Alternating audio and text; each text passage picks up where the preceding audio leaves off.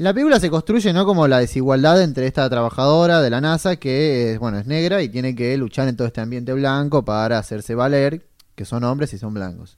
Y toda la película se construye para que ella tenga su momento de empoderamiento.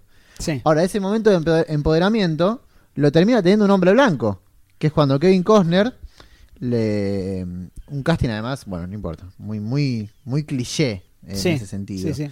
Porque Kevin Costner es como el hombre blanco de los 90. Eh, a Perfect World, Danza con Lobos, etcétera, Waterworld. Eh, entonces, y, y termina teniendo el hombre blanco el, el- el momento de empoderamiento cuando, aparte, ¿qué momento de empoderamiento? ¿No? Romper el cartel de un baño. Eh, Romper el cartel que separa a los negros de los blancos.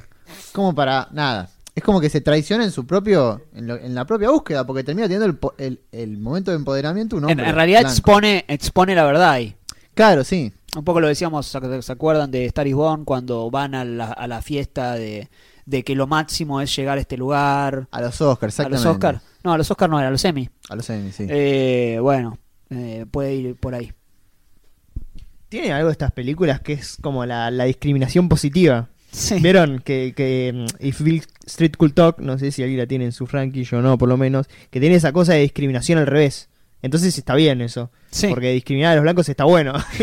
Entonces es como. bueno, es la película que está bien sobre los negros. ¿No? Y cuando en realidad, bueno, es la, la, la cara de la misma moneda.